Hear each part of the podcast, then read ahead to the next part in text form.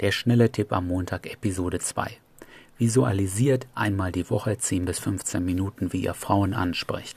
Was sagt ihr, was antworten sie und so weiter. Man hat beim Sport nachgewiesen, dass dieses Visualisieren sichtbare, merkbare, messbare Trainingsverbesserungen bringen kann. Also warum sollte es nicht auch bei unserem Hobby funktionieren? Ich wünsche euch jetzt einen guten Start in die Woche.